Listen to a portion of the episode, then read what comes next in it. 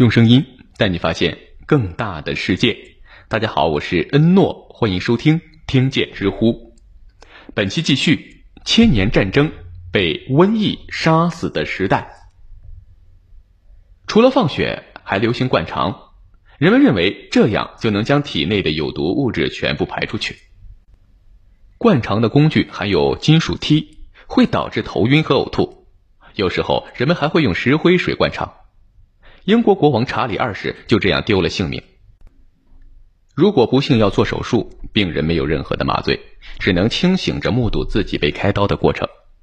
好一点的医生会直接打晕病人，简单粗暴。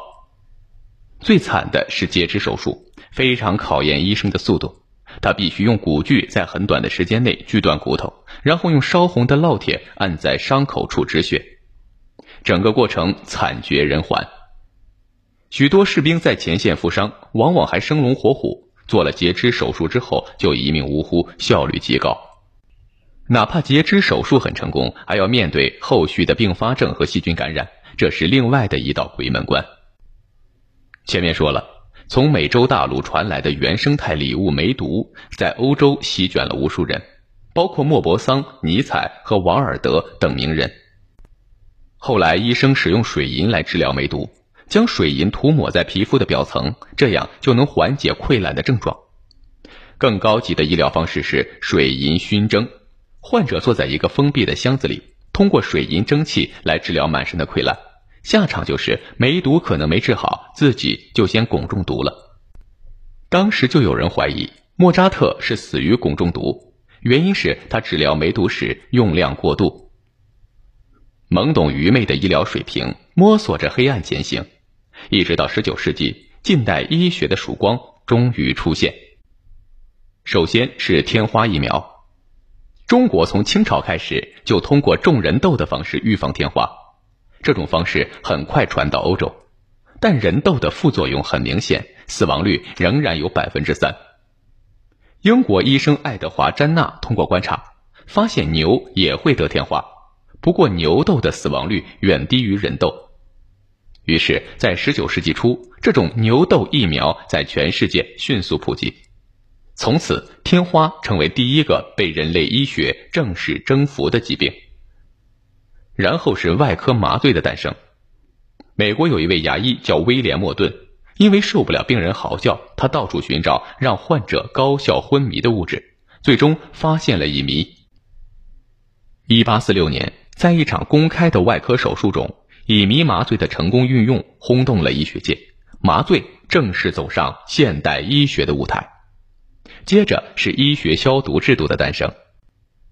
一八五零年，匈牙利产科医生塞麦尔维斯在维也纳总医院工作时，发现两所妇科诊所的死亡率不一样。第一诊所的死亡率高达百分之十，也就是每十个产妇就有一个去世；第二诊所的死亡率则是百分之四。他经过缜密观察，怀疑医生手上有尸体毒物，引起产褥热，直接导致产妇死亡。当时人们虽然已经发明了显微镜，但分辨率并不高，还不知道细菌的存在。因此，他规定医生在为病人做检查前必须洗手，用氯和石灰的溶液清洗双手，保持清洁。可是维也纳的医生们很生气，如果塞麦尔维斯的理论正确，那意味着。过去产妇的死亡都和他们那不干净的手有关。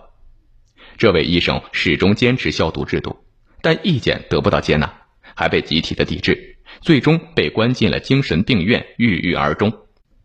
一八六零年，塞麦尔维斯去世。两年后，法国的一名教授巴斯德为了解决啤酒的变酸问题，把酒放在五六十度的环境里保持半个小时，成功杀死了酒里的乳酸杆菌。这就是著名的巴氏消毒法。他自此提出关于病菌的理论，并通过大量的实验证明了理论的正确性。从此，无论是食品工业还是医学手术，均遵循严格的消毒制度。到一九二九年，英国细菌学家弗莱明在培养皿中培养细菌时，发现青霉菌周围没有细菌生长，发现了最早的抗生素青霉素。青霉素是个好东西。彻底克服了梅毒等疾病，并在二战期间拯救了无数的伤者。过去几千年的历史里，人类从蒙昧落后，经历了放血、催吐和灌肠疗法，再渐渐启蒙，懂得人体解剖，学会了麻醉消毒，最后到抗生素的出现，逐渐走出黑暗的时代。这一步步走来，非常艰辛。好了，本期的内容先到这里，感谢收听，欢迎关注、订阅、点赞、转发。我是诺，我们下期再见。